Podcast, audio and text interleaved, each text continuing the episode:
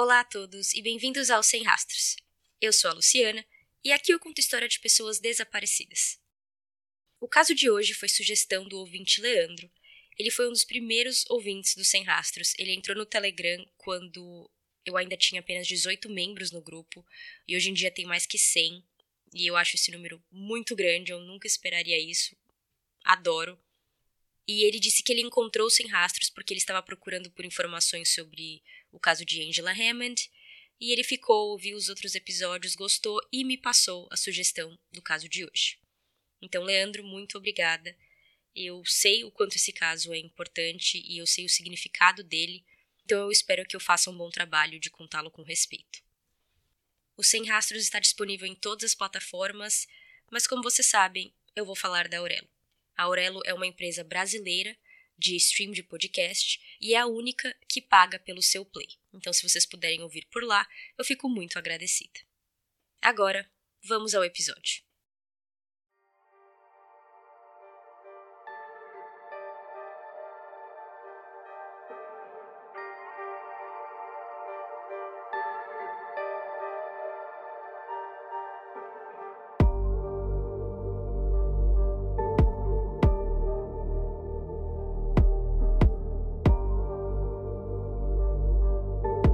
Epifania. Segundo o Google, epifania é um sentimento que expressa uma súbita sensação de entendimento ou compreensão da essência de algo. Antes de desaparecer, Logan disse que tinha tido uma dessas epifanias. Infelizmente, ele nunca teve a chance de explicar o que tinha entendido subitamente, como o significado diz. Contudo, muito aconteceu em sua vida no ano anterior ao seu desaparecimento que pode explicar algumas coisas, mas também trazem muitas perguntas. Sejam todos bem-vindos ao Sem Rastros. Hoje eu conto a história de Logan Schindelman.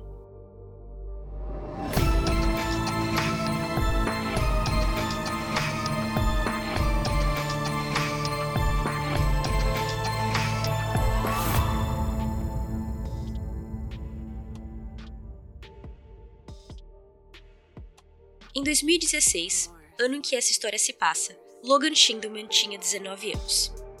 Mas voltando um pouco, ele nasceu em 1996 na cidade de Tumwater, no estado de Washington. Sua situação familiar era um tanto incomum e que começava com sua avó. Virginia, mais conhecida como Jeannie, era branca e, quando jovem, teve uma breve relação com um homem negro. Juntos, eles tiveram uma filha chamada Hannah. A relação não durou muito e Rena viveu sua vida apenas com a mãe, sem contato com o pai.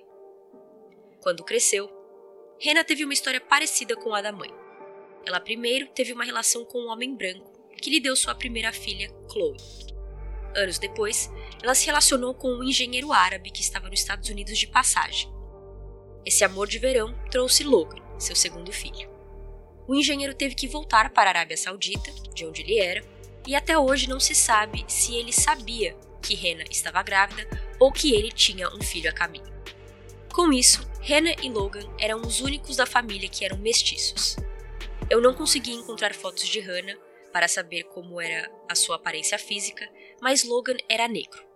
Quando o pai e a mãe vêm de etnias diferentes, o filho pode puxar totalmente um dos pais ou uma mistura. Dois exemplos comuns são a cantora Halsey e a duquesa Meghan Markle.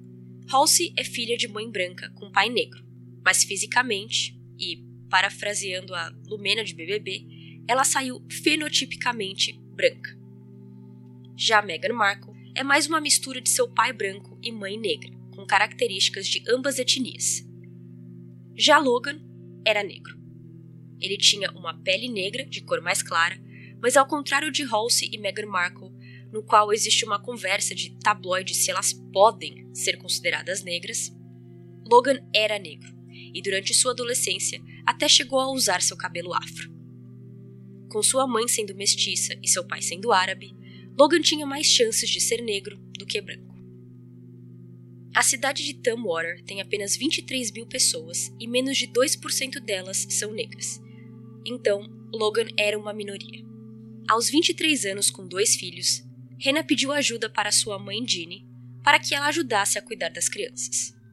Os quatro ficaram morando juntos por um tempo, mas Hannah queria fazer faculdade de artes em Seattle. Então ela se mudou e fez um acordo tutelar com a mãe, que virou a guardiã legal de Chloe e Logan, que continuaram morando com ela. Não sei se fiz um bom trabalho em explicar direito, sei que pode ser um pouco confuso, mas resumindo, Hannah não conheceu seu pai e Logan também não teve contato com o próprio pai ou o avô, pai de Hannah. Quando Hannah estava mais velha e quis fazer faculdade, ela se mudou e deixou os dois filhos morando com a avó. O motivo pelo qual Hannah decidiu dar guarda legal deles para a e não simplesmente deixou eles morar com ela foi para que assim Ginny pudesse colocá-los em seu plano de saúde pelo trabalho. Bom, de qualquer maneira, a cor de sua pele, a falta de uma presença paterna ou até mesmo morar com a avó e não com a mãe nunca foi problema na vida de Logan. Ele chegou ao colegial cheio de amigos e jogava no time de futebol americano. Quando assistimos a filmes americanos sobre jovens no colegial ou faculdade, uma cena vem à cabeça. A do jogador de futebol americano ou basquete, popular na escola, que para continuar jogando o esporte que tanto ama e que é bom, ele precisa se esforçar para tirar notas boas. O jovem não consegue e lá vai o treinador do esporte ir conversar com o professor, para ver se ele consegue dar uma outra prova ou aumentar a nota do aluno. O treinador não pode perder o seu melhor jogador e o professor não quer que o aluno pense que é tudo fácil assim e que ele devia se esforçar nos estudos o mesmo tanto que se esforça nos esportes. Um cenário bem conhecido nesses filmes. Logan não teve esse problema no colegial. Ele era o cornerback do time de futebol americano da escola e mantinha boas notas ao mesmo tempo. A posição de cornerback, ou lateral em português, segundo a Wikipedia, significa que o jogador precisa de velocidade e atletismo para conseguir interceptar a bola antes do ataque de outro time. Logan era um bom garoto, bom amigo, bom estudante e bom jogador. Eu sei que é comum falar esse tipo de coisa quando as pessoas desaparecem ou morrem, mas com Logan é a pura verdade. Ele tinha um sorriso lindo, branco, de orelha a orelha. Pelo que os seus amigos dizem, ele parecia ser uma pessoa muito querida e divertida. Perto da época de se formar no colegial, em 2014, Logan planejou e foi aceito na Eastern Washington University, onde vários amigos de sua escola iam também, e ele ia dividir o quarto no campus com um desses amigos. Mas pouco tempo antes de chegar a hora de ir para a faculdade, algo aconteceu com Logan que pode ter sido o começo de tudo que veio acontecer depois. Em seu último ano do colegial, Logan foi a uma festa com o que pensava serem amigos. Era uma festa estilo luau, com uma fogueira e pessoas em volta. E em algum momento, uma garota, que não era amiga dele, mas conhecida, colega, começou a fazer comentários racistas, colocando o véu de que era brincadeira por cima. Segundo a avó de Logan, a menina falava que, pelo pai dele ser da Arábia Saudita, quer dizer então que Logan era árabe e que ele devia dançar em volta do fogo e cantar músicas. Logan ligou para sua avó, que prontamente foi buscá-lo. No caminho de volta, Logan estava abatido e tudo o que disse para Ginny foi: eu achei que tinha amigos, mas não tem. E aqui Logan não estava falando apenas da garota que deixou o bom senso e o antirracismo em casa, mas sim dos outros colegas que ali estavam, que riram junto com a moça ou não defenderam. A partir desse evento, Logan começou a se isolar. Ele parou de falar com seus amigos da escola e fez uma mudança drástica em seus planos para o futuro. Ao invés de ir para a Eastern Washington University, ele decidiu ir para a Washington State University, que era uma outra escola onde a maioria de seus amigos não iriam, isto é, ele estava se separando ainda mais dos amigos do colégio, e era também uma faculdade com mais diversidade. Existiam mais alunos negros e de outras etnias ali do que na Eastern Washington University. Já que essa mudança da faculdade veio de última hora, ele teve pouco tempo para se preparar e fazer toda a papelada que precisava mas ele conseguiu e alguns meses antes de começarem as aulas, ele terminou sua aplicação para a Washington State University e foi aceito. Quando ele foi para a faculdade, ele continuou distante de seus amigos do colegial e se esforçou para fazer novas amizades agora na faculdade onde ele estava. É sabido que Logan estava ignorando seus amigos de propósito, porque esses amigos entravam em contato com ele por redes sociais, onde é possível ver que a pessoa visualizou a mensagem. e aparecia que Logan abria as mensagens e simplesmente nunca respondia. Então ele literalmente parou de falar com todos os colegas do colegial assim que as aulas acabaram, trocou de universidade e nunca mais entrou em contato com nenhum deles. Ao contrário da vida fácil que ele tinha na escola, onde tinha vários amigos, era bom nos esportes, era bom nas notas, isso não aconteceu na universidade. Talvez por ser o primeiro ano com liberdade, morando longe da família, tendo um pouco daquele gosto do que a vida adulta poderia ser, Logan terminou seu primeiro ano com notas baixas, a ponto de não poder voltar para a escola no ano seguinte.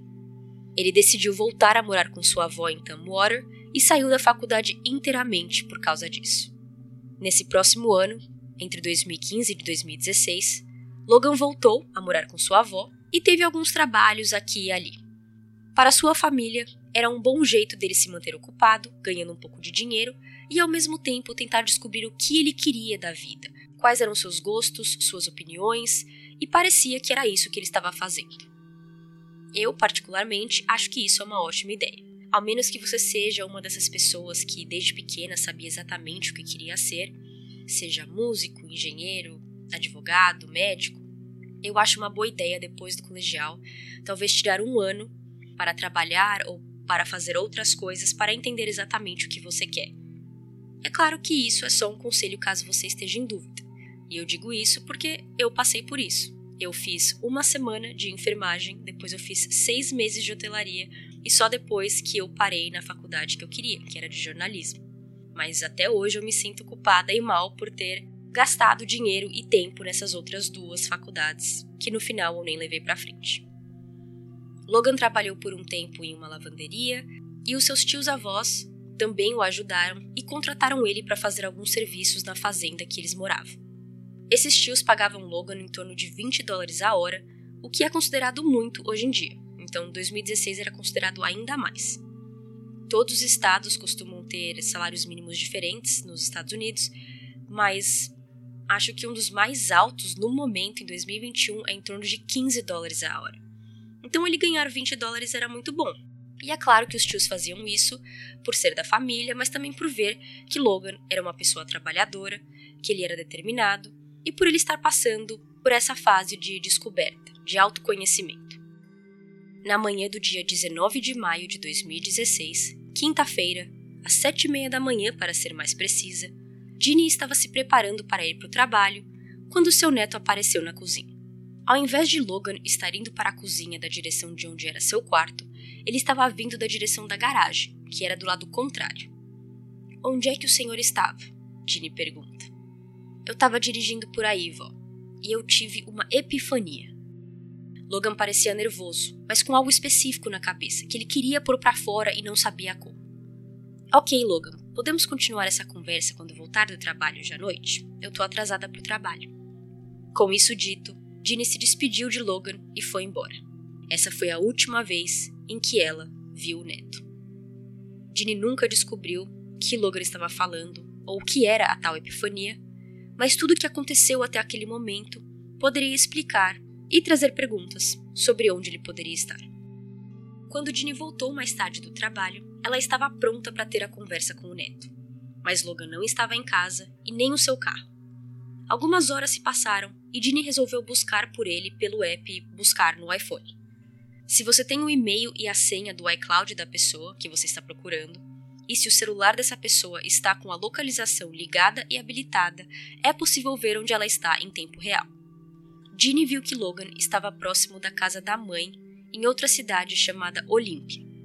Depois que terminou a faculdade, Rena voltou a morar perto da casa da mãe. Eu já expliquei aqui em outro episódio, mas ao invés de separar áreas por bairros, vários estados nos Estados Unidos separam por condados e cidades. Ginny e Logan moravam em Tamworth, enquanto a mãe morava em Olímpia.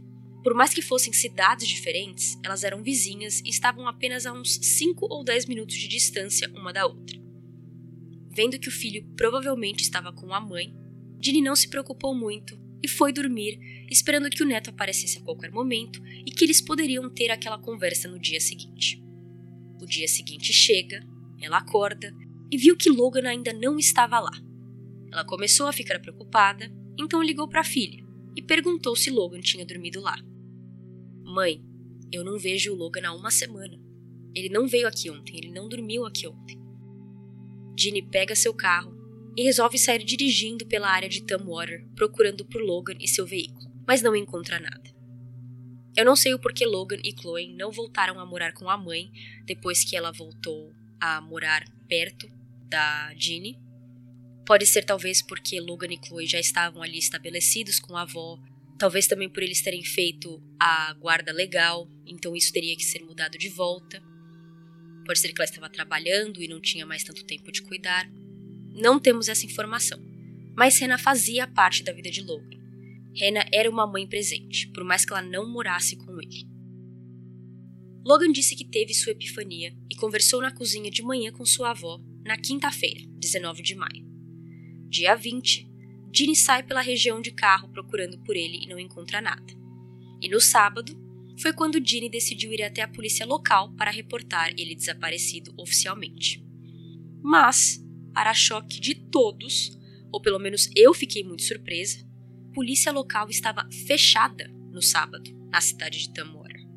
Talvez por ser pequena, talvez por ser um índice de crime baixo, eles tinham um privilégio de poder fechar, mas eu nunca ouvi falar de que polícia pudesse fechar, que um órgão governamental de proteção, de segurança, poderia fechar. Mas foi isso com que Jeanne se deparou. Ela chegou ali na delegacia, no escritório local do xerife. Existem várias maneiras que eles chamam esses locais. Não tinha ninguém. E você pensa então que o próximo passo seria ela ligar para o 911. Mas ela não fez isso. Ela não achou naquele momento que o que tinha em mãos era tão grave, que Logan ter sumido era tão grave. Ela não achou necessário ligar para o 911. Então sua ideia foi esperar até segunda-feira, porque ela sabia que aí sim a polícia local estaria aberta e seria quando ela tentaria reportar Logan desaparecido mais uma vez. Segunda ela foi e conseguiu reportá-lo. O xerife fez várias perguntas para ela, como aparência física, o que ele estava usando, nome completo, data de nascimento, e uma dessas perguntas foi se ele tinha algum carro em seu nome ou estava usando algum carro. Ginny diz que sim, é um veículo preto Chrysler Sebring do ano 1996. Então é um carro antigo, mais de 20 anos atrás. Ao colocar a placa do carro de Logan no sistema, o xerife descobriu a primeira pista do caso o carro tinha sido apreendido do dia 20 de maio. O xerife autorizou Ginny a ir buscar o carro do neto, no estacionamento onde fica esses carros rebocados e apreendidos, e chegando lá, ela viu que o carro parecia normal. Não tinha nada quebrado, não tinha nada que pudesse mostrar que algo tinha acontecido ali, uma briga, nada. Além disso, os pertences pessoais de Logan estavam ali. Seu celular, carteira de motorista e carteira estavam dentro do carro. Pelo veículo ter sido rebocado por funcionários, depois ter sido tocado por pessoas que trabalhavam no estacionamento, depois por Ginny, o carro não foi considerado evidência e ele não foi tratado como evidência. Então, quando Ginny ligou para o xerife, dizendo que tinha encontrado os itens pessoais de Logan dentro do carro, já era tarde demais para ele considerar o carro como evidência, pois agora era o que eles chamam de cena contaminada. Isso não quer dizer que o xerife não fez nada. Ele decidiu tentar entender o porquê o carro foi rebocado para começo de conversa. E tudo começou com uma ligação para a polícia. Uma pessoa que estava dirigindo pela rodovia I-5 na tarde do dia 20 de maio ligou para a polícia e disse que o carro de Logan estava dirigindo devagar e deslizando pelas pistas.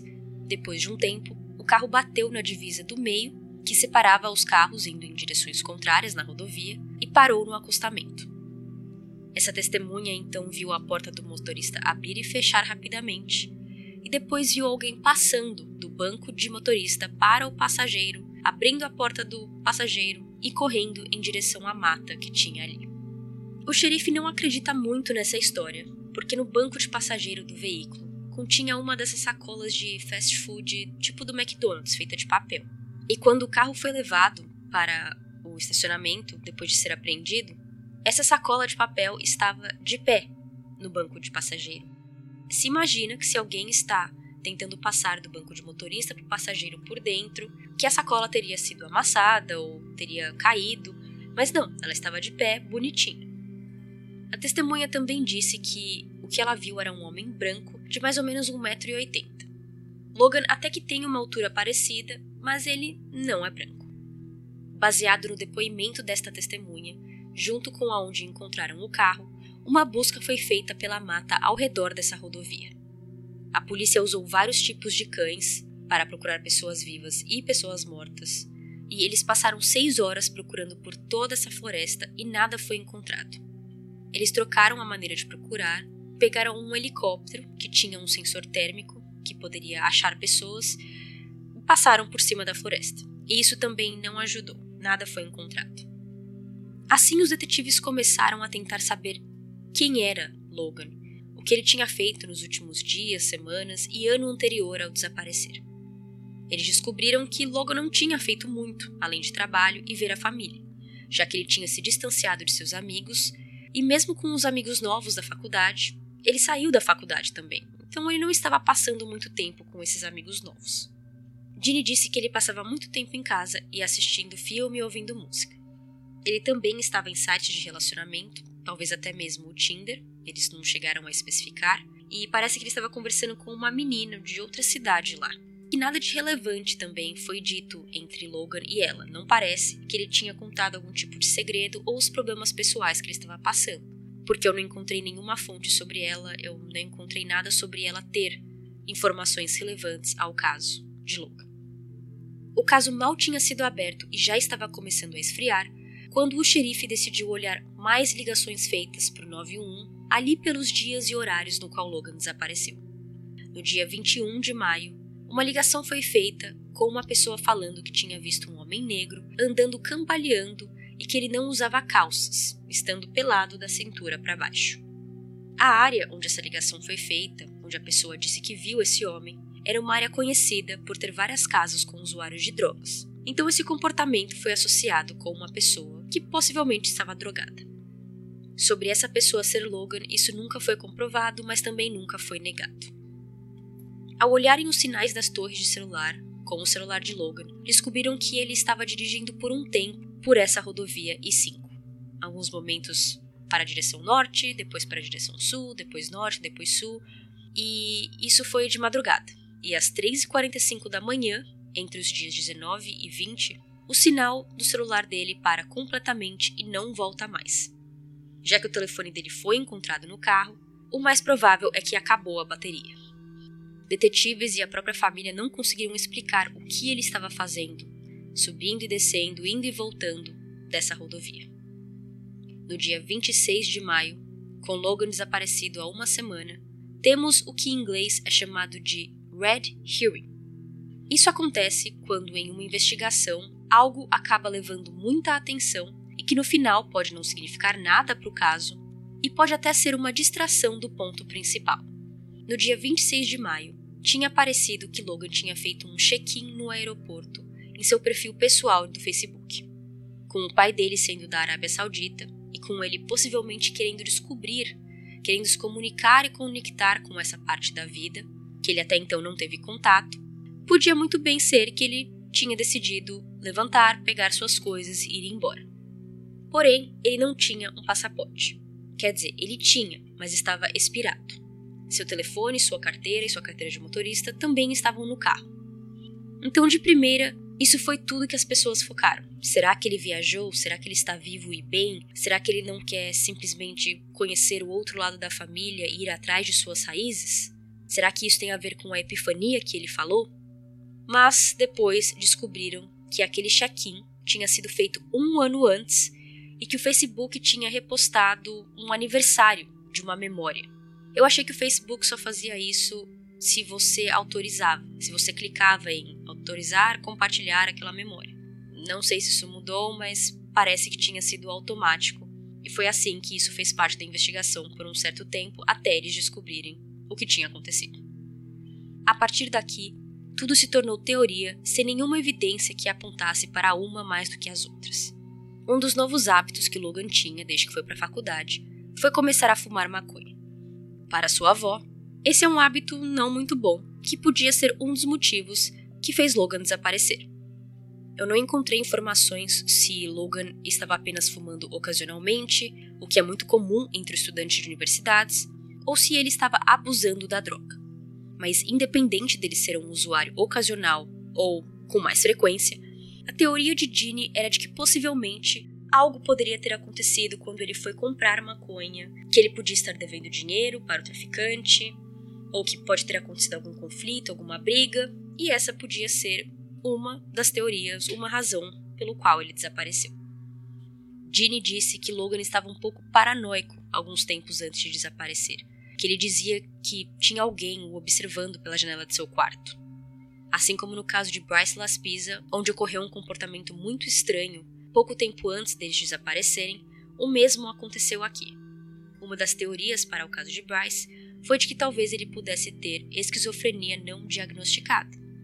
Esquizofrenia costuma aparecer mais em homens e homens jovens. Então, pode ser uma explicação tanto para esse caso quanto o caso de Bryce, mas não se tem evidência disso. Outra teoria é de que o namorado de sua meia-irmã, Chloe, pudesse ter algo a ver com seu desaparecimento. Logan admitiu para os seus tios-avós, enquanto trabalhava na fazenda deles, que ele não estava feliz com a sua situação de moradia que agora ele estava morando com a sua avó e com a sua irmã, que ele estava acostumado, mas agora o namorado da irmã e seus dois filhos estavam morando com eles. Então antes, três pessoas moravam na casa: Ginny, Chloe e Logan. Agora, seis pessoas moravam na casa: Ginny, Chloe, Logan, Jake, o namorado de Chloe, e os dois filhos de Jake. Ginny disse em entrevistas que é verdade, que Jake e Logan não se davam bem, eles não se gostavam. Mas que nunca teve uma briga entre os dois, uma discussão, um conflito. Eles simplesmente se ignoravam ou falavam apenas oi tchau, sem dar muita bola um pro outro. Jake tinha sido preso em 2013 por agressão a uma namorada em uma relação anterior. Em outubro de 2016, com Logan desaparecido há cinco meses, Jake violou sua liberdade condicional e voltou para a prisão. Os detetives aproveitaram para falar com ele sobre Logan e até fizeram um polígrafo, perguntando: Você sabe onde Logan está? Ou você tem alguma coisa a ver com o desaparecimento de Logan? E Jake disse que não. Os detetives e o polígrafo mostraram que ele passou. Sem nenhuma evidência, eles tiveram que deixar Jake ir e não o relacionaram ao caso de Logan. A última teoria tem a ver com um lado no qual ele não tinha muita conexão que a gente acabou de falar, sobre o pai, mas também sobre o avô. Um tempo antes de ir para a faculdade, em 2014 ou 2015, Logan foi convidado para um jantar por uma moça chamada Tina. Tina era irmã do avô de Logan. Segundo Tina, Logan foi até sua casa, eles tiveram um jantar ótimo e ela mostrou várias fotos de sua família, do avô. E Logan disse que ficou muito feliz de ver aquilo. Ele falou: Nossa, que legal ver alguém que se parece comigo. Ao final do encontro, Logan disse para Tina que ele provavelmente não contaria para sua avó sobre aquele jantar, porque ela não ficaria muito feliz de saber que ele estava tendo contato com esse outro lado da família. Ao saber disso, Ginny respondeu também em várias entrevistas no qual ela já deu, dizendo que ela nunca teve problema com a ideia de Hannah ou Logan contatarem o lado paterno da família, que Logan contou para ela sobre esse jantar, não era segredo, e que durante toda a vida de Logan, todos os 19 anos, o avô e a família do pai de Rena não fez esforço para entrar em contato, não fez esforço para ter uma relação com a filha e o neto. Ela disse que eles tentaram apenas uma ou duas vezes quando Logan ainda era bebê ou criança, mas depois nunca mais tentaram. Nós não temos a história completa aqui, não sabemos se essa uma ou duas vezes que Dina está falando eles não conseguiram ter mais uma relação porque Ginny não deixou ou porque teve algum tipo de conflito ali. Só sabemos que tanto Rena quanto Logan cresceram sem essa figura paterna, criadas pela avó Ginny. Depois desse jantar, Tina e Logan não chegaram a se ver de novo, mas eles eram amigos no Facebook. O caso termina por aqui, pois infelizmente Logan até hoje não foi encontrado e pouco se sabe sobre o que realmente aconteceu, mas em junho de 2017, um ano depois que ele desapareceu, uma mulher ligou para o 911 depois de ver o caso dele na TV e disse que ela tinha visto o carro de Logan naquela rodovia há um ano atrás. Ela disse que o carro estava no acostamento, que tinha um homem negro e dois homens brancos perto da parte de trás do carro, no porta-mala. Eles chegaram a fazer um retrato falado com essa testemunha, mas sinceramente o retrato falado é um pouco assustador. É um pouco estranho. Ele é muito básico também. Ele não é um desses super detalhados que a gente vê às vezes. E no final, ninguém veio e falou que conhecia aquela pessoa. O retrato falado nunca levou a nada. Esse depoimento, junto com a outra testemunha, que tinha ligado para a polícia em 2016, não combinam. Um fala que o carro estava vazio ou com apenas um homem branco dentro, enquanto essa mulher diz que tinha um homem negro, que poderia ser Logan, mais duas pessoas. Mas pode ser também que os dois estejam certos, mas que foram em momentos diferentes. Pode ser que Logan estava acompanhado de dois homens, algo aconteceu, eles talvez se livraram de Logan, e assim ficaram só esses dois homens ou um homem branco no carro, que foi quando o homem viu o carro deslizando pela rodovia e ligou para a polícia. E é justamente por isso que o caso de Logan é mais misterioso que outros, justamente porque a gente não consegue saber quais foram seus últimos passos depois da conversa que ele teve com a avó na cozinha. A gente não sabe se ele realmente esteve dentro daquele carro, quais foram seus passos naquela manhã até o dia seguinte, quando o carro foi encontrado. A polícia procurou pela mata e é claro que sempre existe a chance de que ele talvez não tenha sido encontrado, mas que ele estava ali. Mas se ele estivesse ali, o que aconteceu? Como ele morreu? Quem o matou? Logan nunca mais foi visto e para sempre terá a pergunta se aquele comentário babaca da tal brincadeira da menina racista em 2014 pode ter sido o começo do fim. Pode ter sido o motivo pelo qual hoje Logan não existe mais ou não sabemos onde ele está. Quando as pessoas falam que a melhor maneira de combater o racismo é não falar sobre ele, ou que é apenas uma brincadeira, elas realmente não entendem a dimensão de onde uma brincadeira pode chegar ou do qual peso pode ter para outra pessoa. Eu sempre gosto de dizer que a pessoa que dá um tapa pode não lembrar, mas a pessoa que levou o tapa vai sempre lembrar disso. E isso vale para tudo, para discussões do dia a dia. Às vezes uma pessoa tá irritada, tá estressada, e quando você conversa com ela, ela fala coisas horríveis ou ela é muito grossa, mas depois passa, ela diz que foi ali no calor do momento e ficou tudo bem. Mas a pessoa que recebeu não esqueceu. E pode ser que não esqueça por muito tempo. O mesmo acontece com preconceito e racismo. Mesmo em uma cidade pequena, sem muitas pessoas negras, sem a questão da representatividade, Logan se sentia muito bem-vindo. Tinha vários amigos, era popular na escola, era um bom jogador, tinha uma vida ótima. Foi uma pessoa, foi um comentário acontecer que Logan se viu mudando de faculdade e parando de falar com seus amigos. Eu não tenho como pensar que existe outro motivo para tudo que aconteceu nesse um ano e meio. Eu não consigo ver outro motivo. Seja lá onde Logan estiver, eu espero que tenha sido por decisão própria. Eu espero que tenha sido pelo que nós achamos que foi, que ele foi atrás de sua outra família, que ele queria se conectar. Como eu sempre digo, eu espero que a família dele possa ter um pouco de paz e que um dia esse caso seja resolvido. Leandro, muito obrigada por ter me passado esse caso.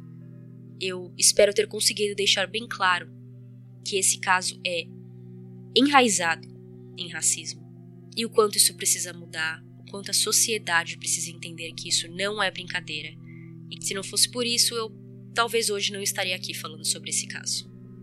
Muito obrigada a todos por ouvirem aos Sem Rastros. Vejo vocês no próximo episódio. Tchau, tchau.